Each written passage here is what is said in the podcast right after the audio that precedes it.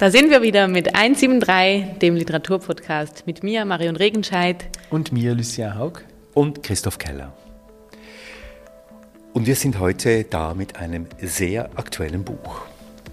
Es geht heute um Identity, dem neuen Roman von Mitu Sanyal. Es heißt eigentlich Identity. Es ist das aktuelle Buch für ganz viele Debatten eigentlich, ähm, für alle postkolonialen, identitätspolitischen, queeren oder woken Debatten an Universitäten, aber auch in literarischen Salons und natürlich zu Hause auf Baustellen und auf langen Wanderungen.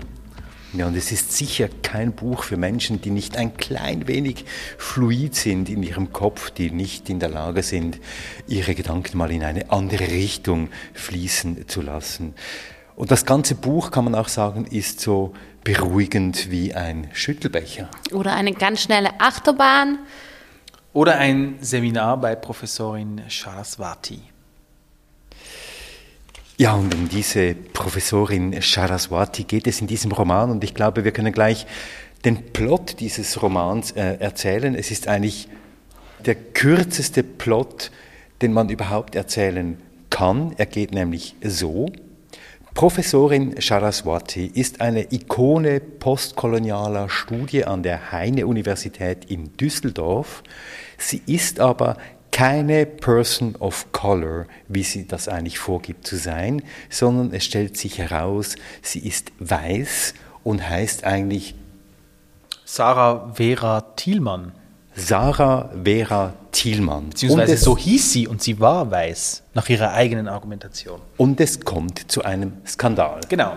Ein Roman, eigentlich aufgebaut wie ein klassisches Drama, nach dieser Exposition. Zu Beginn, wo wir die Hauptfigur Nivedita, ähm, ihren Freundinnenkreis und eben diese berüchtigte Professorin Saraswati kennenlernen, steht da wie ein Fanal dieser Skandal. Und dann äh, wird dieser Skandal ausgiebig und äußerst differenziert ausdiskutiert, betwittert. Ähm, vielleicht kommen wir dann nochmal auf diese Art des digitalen Stammtisches zu sprechen. Ja, mit viel Leidenschaft wird gestritten um die Frage, ob das, was die Professorin Saraswati hier getan hat, dieses sogenannte Passing, wie sie es nennt, und wie auch dann andere es zu nennen beginnen, ihr selbsternanntes Trans-Race-Dasein, also das sich ausgeben als eine andere, beziehungsweise das Verändern der angeborenen in Anführungs- und Schlussstrichen Identitätsmerkmalen, beziehungsweise die Einkehr zu ihrer eigentlichen Identität, je nach Sichtweise, ob das zulässig ist oder nicht. Diese Geschichte erfunden, wenn man erfunden dazu überhaupt sagen kann, hat die Autorin Mitu Sanyal. Sie ist promovierte Kulturwissenschaftlerin, Autorin, Journalistin, Hörspielautorin, ähm, hat aber bisher vor allem mit Sachbüchern ähm, auf sich aufmerksam gemacht. Eines beispielsweise Vulva, die Enthüllung des unsichtbaren Geschlechts oder ein Buch über Vergewaltigung, Aspekte eines Verbrechens. Sie ist aber auch, so wie Nivedita, also die Hauptfigur in diesem Buch, ist auch Mitusanyal, eine Bloggerin.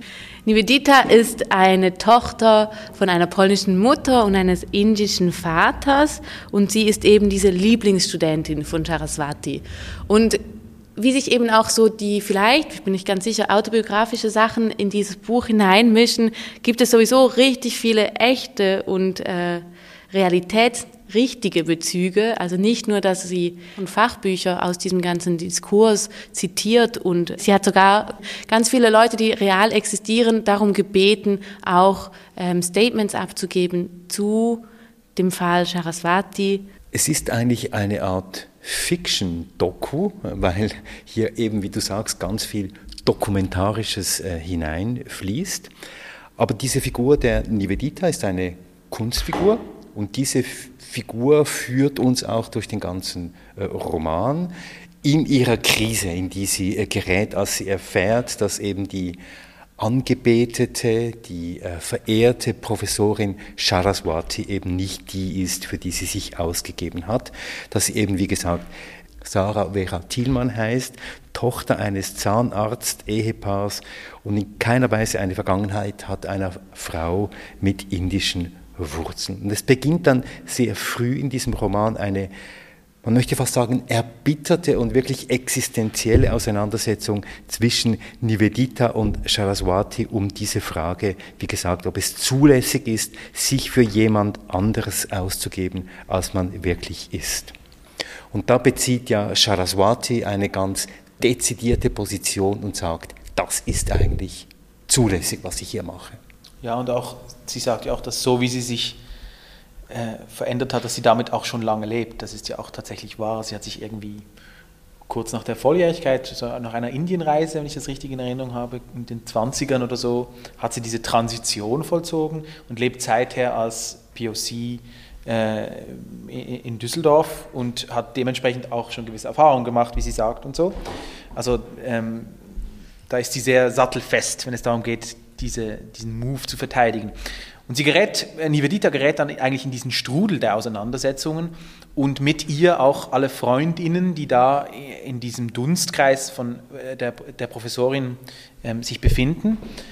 Ähm, viele dieser Freundinnen äh, wenden sich ab von äh, Saraswati und äh, beteiligen sich sehr ausgiebig an einem sehr öffentlichen und sehr heftigen Diskurs, der da entsteht.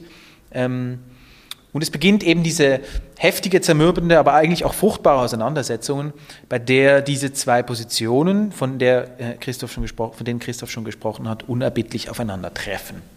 Wenn wir nochmal auf diese zwei Positionen zu sprechen kommen wollen, gibt es einerseits diese eine Position, die klar wird im Buch, dass eben POCs und Menschen, die von Diskriminierung betroffen sind, ähm, eine ganz klare eigene Geschichte haben und die auch für sich beanspruchen dürfen und sollen, wenn es um Gender, um Migration und, und so weiter geht.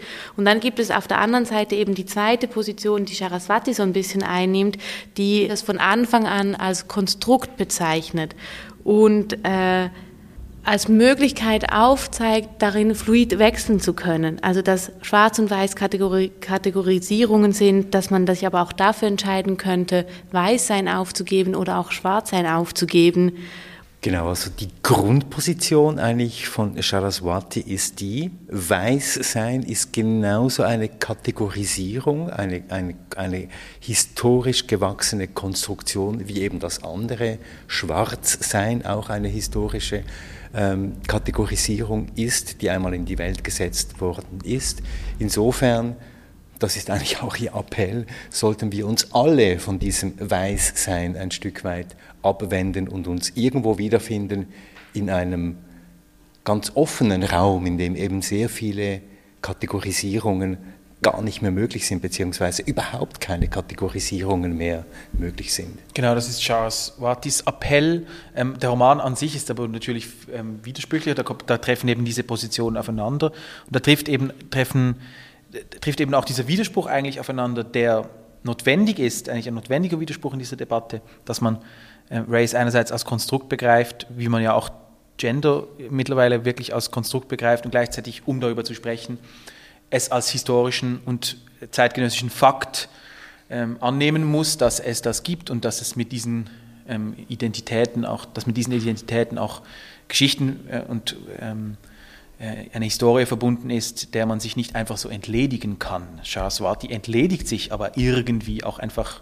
dieser Geschichte und nimmt eine neue an äh, und verteidigt das ziemlich selbstbewusst und natürlich sehr ähm, theoretisch sehr bewandert ähm, und fordert ihre Studentinnen in dieser Position heraus. Und ähm, Nivedita aber ist da eindeutig unklarer in ihrer Meinung. Also sie erstens bewegt sich ihre sehr eine, eine sehr wichtige Bezugsperson ähm, ihrer eigener, eigenen Ich-Werdung bewegt sich plötzlich auf ganz anderem Terrain, als sie das gewohnt ist. Es ist eigentlich ein Verrat.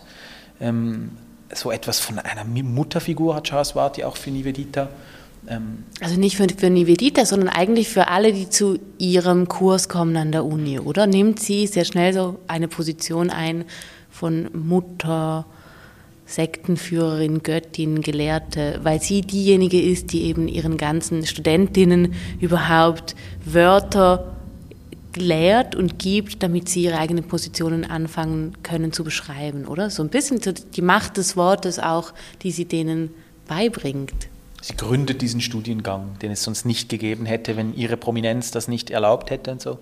Ähm, aber man ist da wirklich von ganz vielen Personen mit ganz vielen ähm, Standpunkten in dieser Frage, die wir jetzt kurz umrissen haben, eigentlich konfrontiert.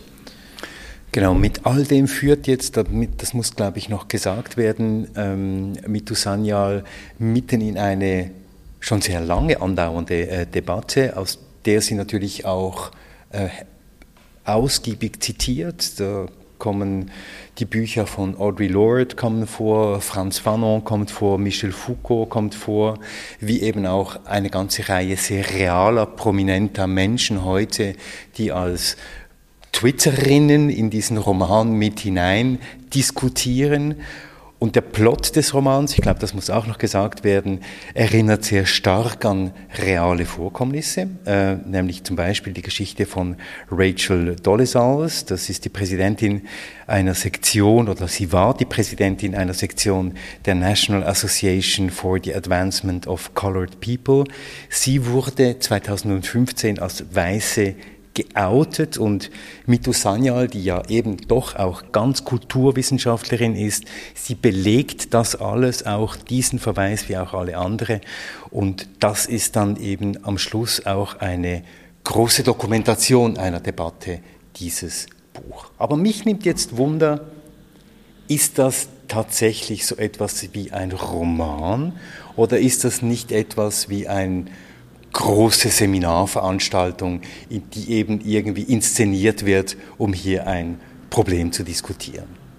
Ja, ich würde sagen, eindeutig ein Roman. Und ich würde sagen, endlich ein Roman. Äh, endlich wagt es jemand mit den Mitteln der Fiktion irgendwie in diese Wirklichkeit einzugreifen ähm, und damit irgendwie die Vorteile des Romaneschreibens sich, sich zu eigen zu machen. Ähm, sodass man sich eher fragt, warum erst jetzt? Ähm, ja, offensichtlich war für Mitu Sanyal in diesem Roman etwas möglich, was für sie ja in einem Sachbuch nicht so einfach äh, Was war. wäre denn das, was, ja, die, was der Roman eben möglich macht? Die Zweideutigkeit der Positionen, also ja. die Figuren in einem Wort. Figuren, die moralisch nicht eindeutig sind, die gescheite Sachen sagen, die theoretische Perfektion äh, in, in Person sind und aber trotzdem moralisch verwerflich sind, die gelogen haben die schwach sind, die äh, menschlich sind.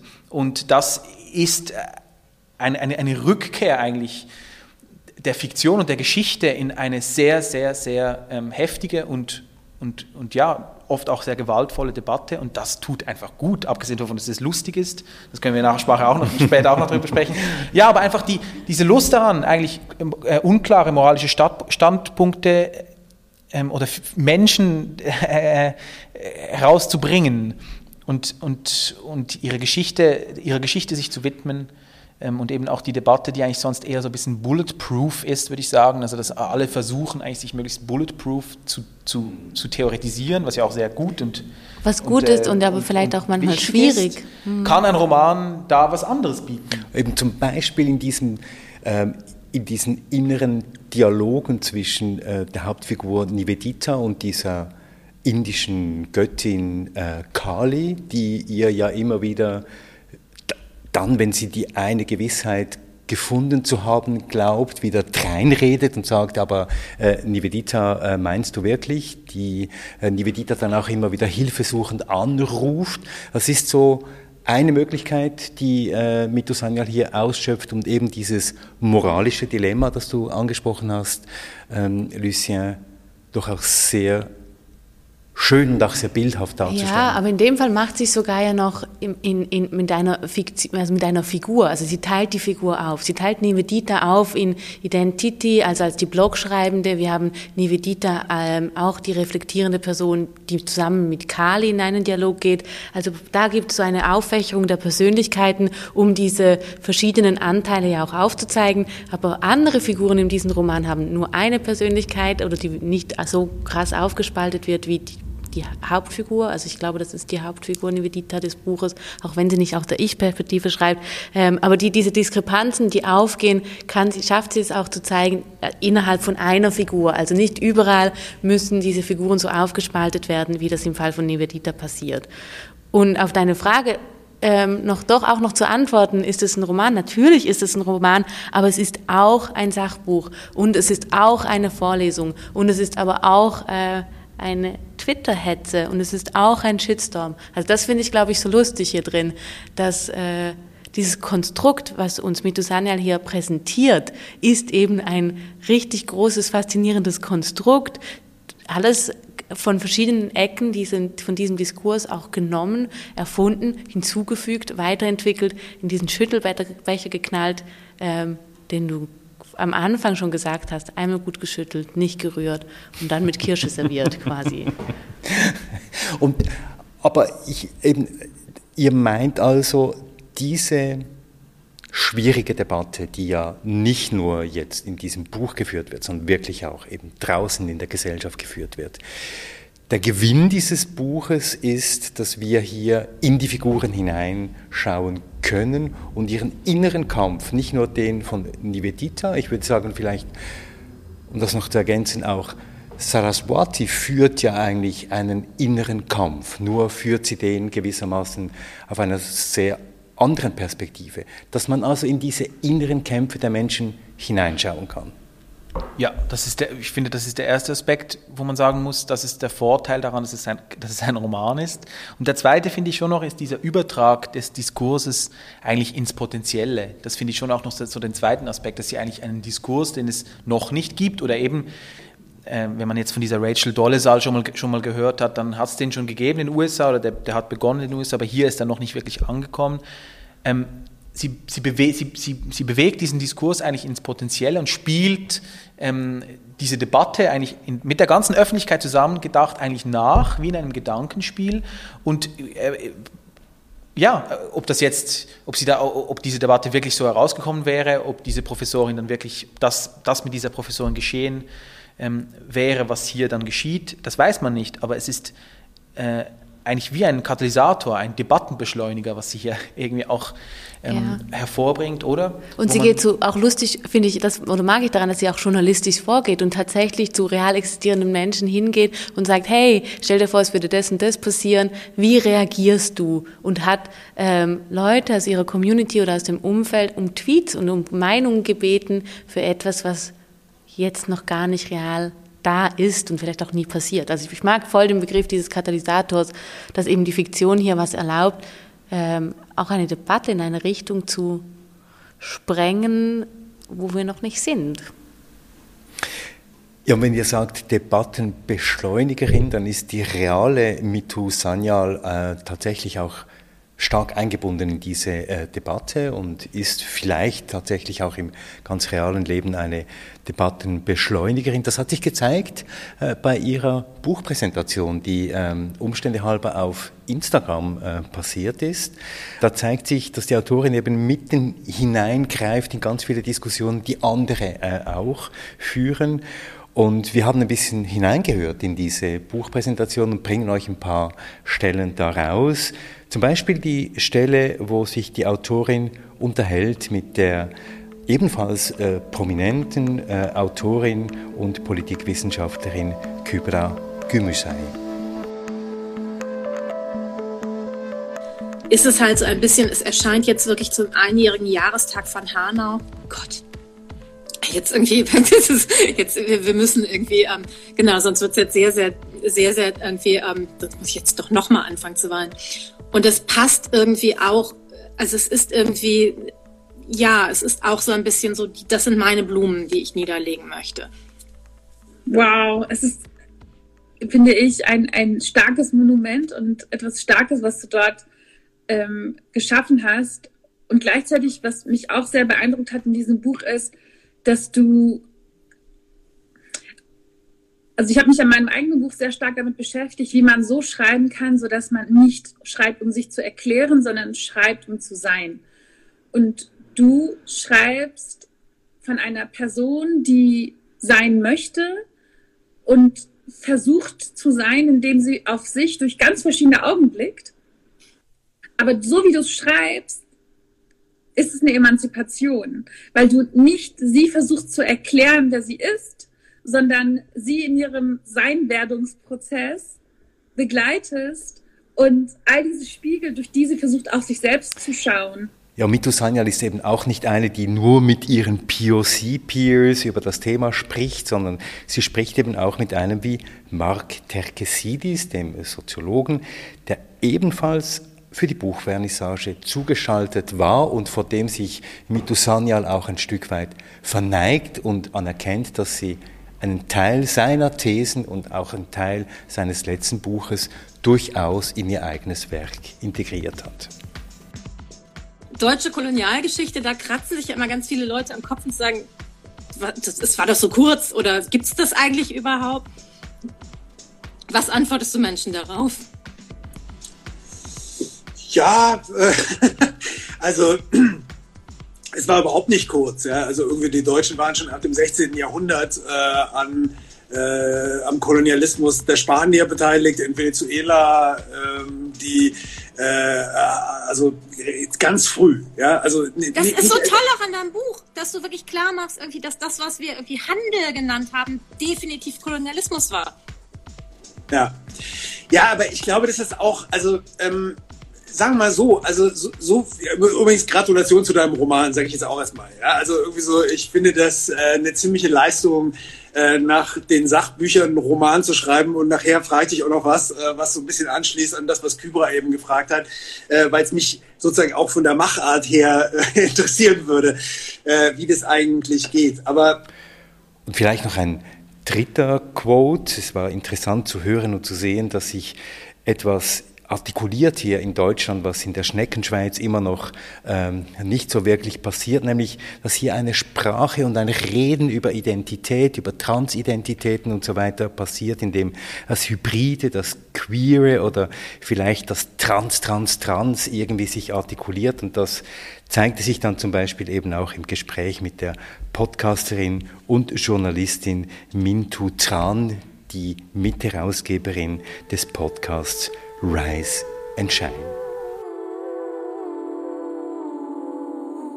Ich habe mich so an so sokratische Dialoge erinnert gefühlt.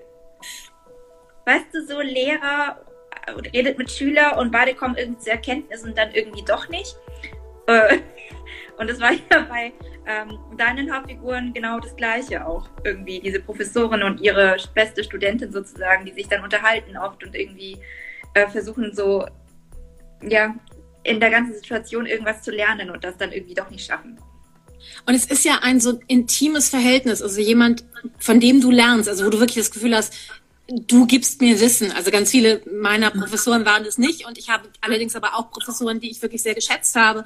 Aber irgendwie dieses, irgendwie, du öffnest mir eine Tür zu einem Weg, den ich ansonsten nicht komme. Es ist ja, ja, eine Liebesgeschichte, aber halt eben eine intellektuelle Liebesgeschichte zwischen der Studentin und ihrer Professorin und dann ähm, und dann versuchen die tatsächlich auszuhandeln, kann es nach diesem Betrug ein, einen weiteren Weg danach geben.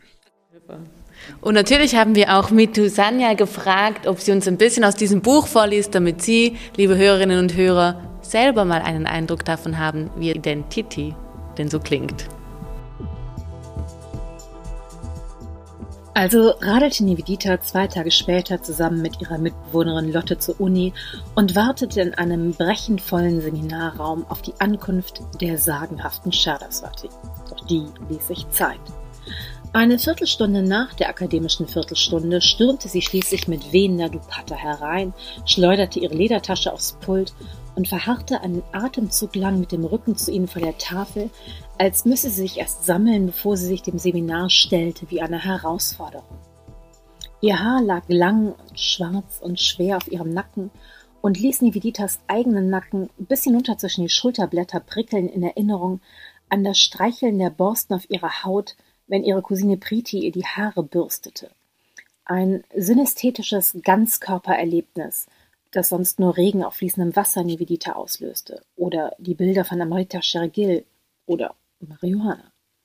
Saraswati drehte sich perfekt durchchoreografiert um, hob die Brille, die an einer Kette um ihren Hals baumelte, vor die Augen und begutachtete mit gerunzelter Stirn die Reihen von Studierenden. Okay, erst einmal alle Weißen raus. Schweigen. Während sich alle fragten, ob sie richtig gehört hatten. Los, los, wir haben nicht den ganzen Tag, packt eure Sachen, ihr könnt im nächsten Semester wiederkommen. Dieses Seminar ist nur für Students of Color.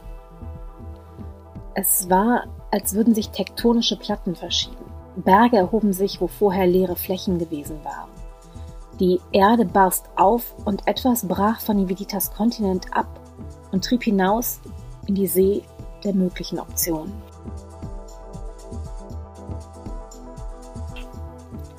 Brothers and Sisters of the Night. Liebe Somnambule, Nachtschwänzer und Schlafschweifer, die ihr ebenfalls von der Gewaltigkeit der Nachrichten wachgehalten werdet. Lasst uns die Stunden bis zum Sonnenaufgang zusammen verbringen und gemeinsam versuchen herauszufinden, was hier passiert ist. Bisher gab es drei Wahrheiten in meinem Leben. Erstens, Capitalism kills. Zweitens, Books can save your soul. Drittens, Saraswati is one of us. Keine Ahnung, warum Wahrheiten wahrer erscheinen, wenn sie auf Englisch sind. Und ja, ich weiß, dass Kali dazu eine Theorie hat, die etwas mit Kulturimperialismus zu tun hat. Das ist keine Theorie, das ist eine Analyse, korrigiert mich Kali. Analyse, die wahrscheinlich sogar stimmt. Wahrscheinlich? Okay, okay, du hast recht, Kali. Aber hier geht es gerade gar nicht um Kulturimperialismus, sondern nicht? Ja, verdammt, auch damit hat Kali leider recht. Aber schauen wir uns die drei Wahrheiten meines Lebens einmal genauer an. Oder, naja, wenigstens zwei von ihnen. Für die das Kapitalismus tötet, lege ich noch immer meine Hand ins Feuer. Das Verblüffendste an den Enthüllungen über Saraswati ist erst einmal, dass niemand in Frage stellt, dass sie wahr sind und Saraswati weiß ist. Wo sind eigentlich die ganzen VerschwörungstheoretikerInnen, wenn man sie braucht? Was gestern noch undenkbar war, wird heute fraglos akzeptiert. Warum? Weil es zwar unfassbar klingt, aber nicht unwahr? Weil es auf einen schlafenden Zweifel in uns trifft, der durch die Enthüllungen erst geweckt wurde und jetzt so laut wie möglich kreischt, das wusste ich schon immer? Und damit wären wir bei den Büchern, bei den Büchern, die meine Seele gerettet haben, oder auch nur meine Psyche, oder mich, gerettet davor, wahnsinnig zu werden, in einer Welt, die meine Wahrnehmungen geleugnet hat, die meine Existenz geleugnet hat, die mir an jeder Kante und Ecke gesagt hat, du bist nicht echt, deine Probleme sind nicht echt, deine Geschichte ist nicht relevant. Sind die für meine Existenz so wichtigen Bücher von Charaswati jetzt auch nicht echt, wenn Charaswati nicht echt ist?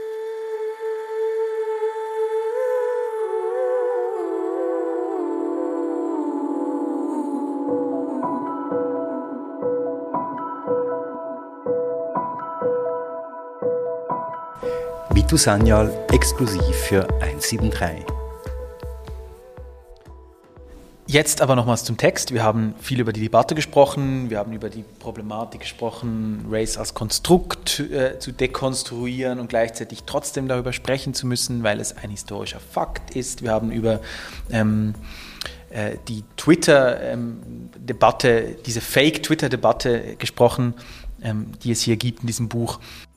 Ich bin äh, entschieden der Meinung, dass es ein extrem wichtiger Beitrag ist äh, zu einer äh, Debatte, aber ich bin mir nicht so sicher, ob das jetzt formal wirklich auf allen ähm, Ebenen wirklich so funktioniert, wie es funktionieren könnte. Beispielsweise wird diese Figur der also Saraswati auch nicht ganz konsequent gezeigt. Saraswati äh, hat sich ja ähm, mit Hormonen behandeln lassen, um brauner zu wirken. Jetzt, wenn wir das ernst nehmen, was sie meint, diese Professorin Saraswati, ist diese Art von Blackfacing eigentlich eine Evidenz gegen ihre eigene These.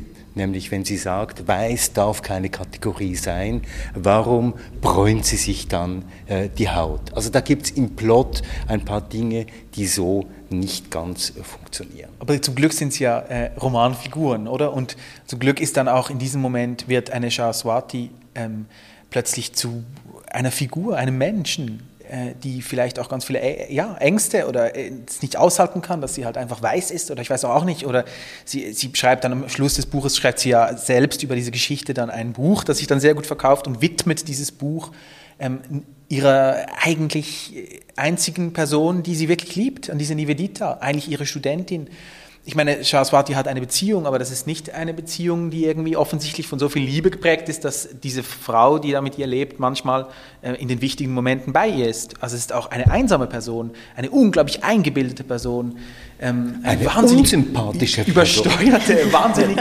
selbstgewisse äh, aber auch großartige Person. Also deshalb ja, äh, klappt es ja, dass sie so mhm. charismatisch ist und so eine Aura hat, dass so viele Menschen in ihren Bann gezogen werden.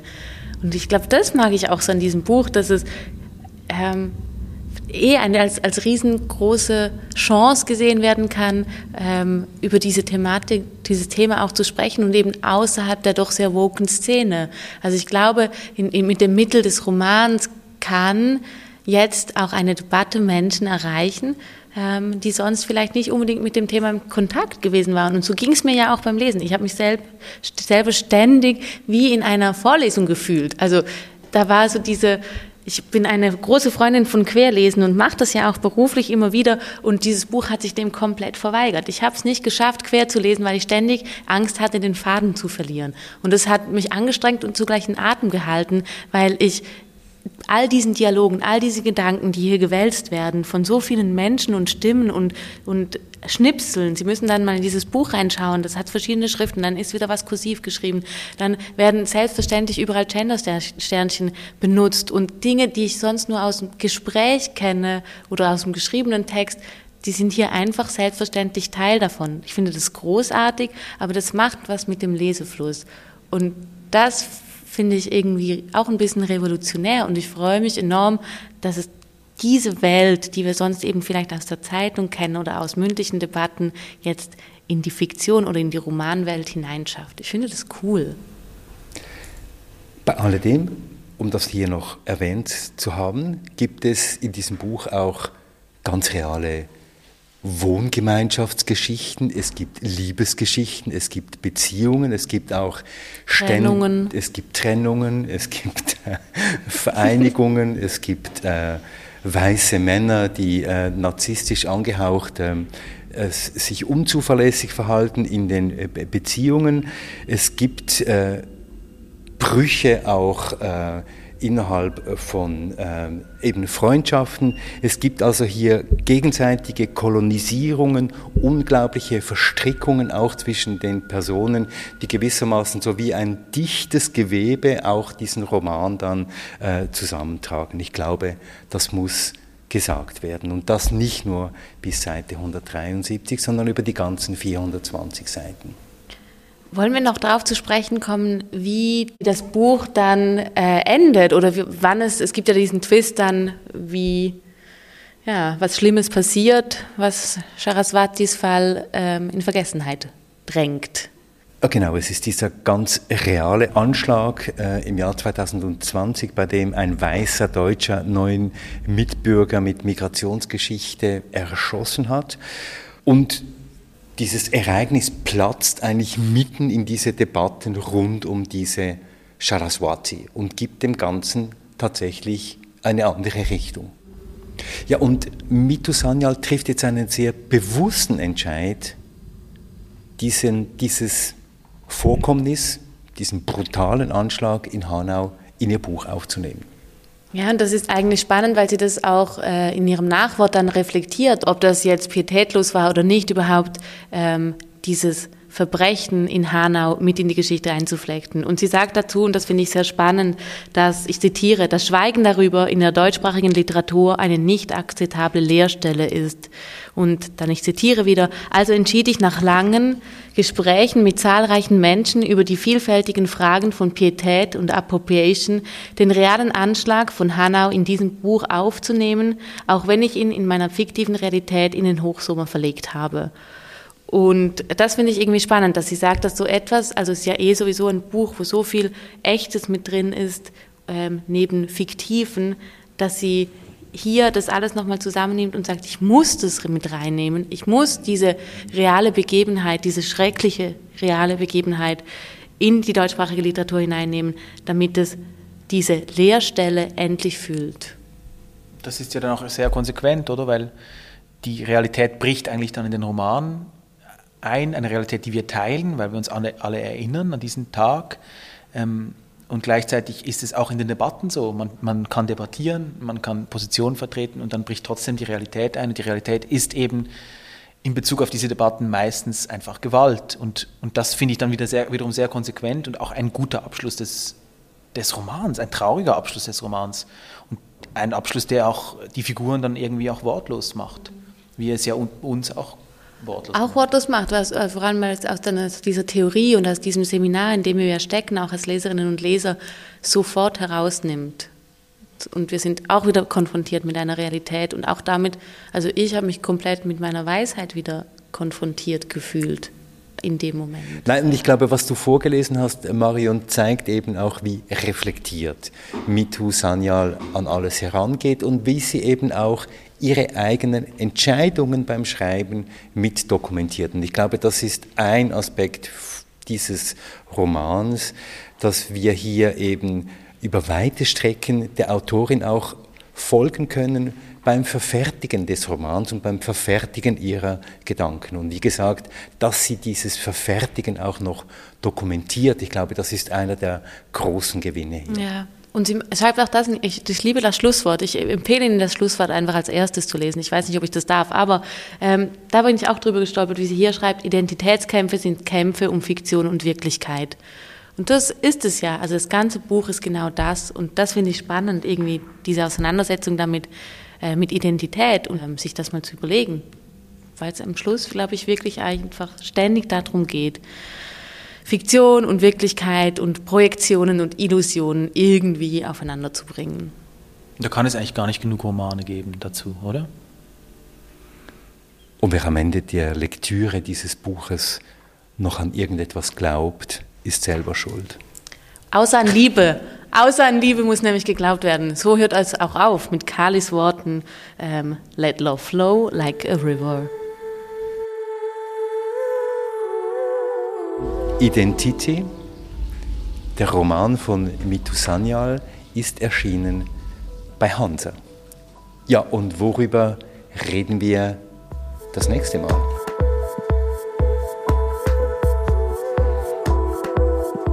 Wir reden nächstes Mal über das neue Buch von Christian Kracht, Eurotrash. Das war 173 der Literaturpodcast, die Episode 11 mit Marion Regenscheid, Lucia Haug und Christoph Keller. 173, der Literaturpodcast. Das, das ist, ist der Literaturpodcast mit der geheimen Zahlenbotschaft. Und wer es herausfindet, kriegt ein Buch geschenkt, ähm, das wir hier besprochen haben. Also dieses Mal Identity von Mitu Sanyal. Identity. Ach, schon wieder falsch gesagt. Einfach eine Mail schreiben an mail, mail at 173.ch. Wir schicken das Buch mit Originalnotizen und Anstreichungen, diesmal von mir. 173, der Literaturpodcast, zu hören auf unserer Webseite 173.ch, auf Apple Podcast, auf Spotify und auf podcastlab.ch und überhaupt überall, wo es gute Podcasts gibt. Und ja, schreibt uns eine Mail, falls ihr Wünsche, Anregungen, Buchtipps auf mail at 173.ch. Danke, Lucien. Danke, Christoph. Danke, Lucia. Danke, Christoph. Danke, Marion. Danke, Marion. Danke Ihnen. Tschüss.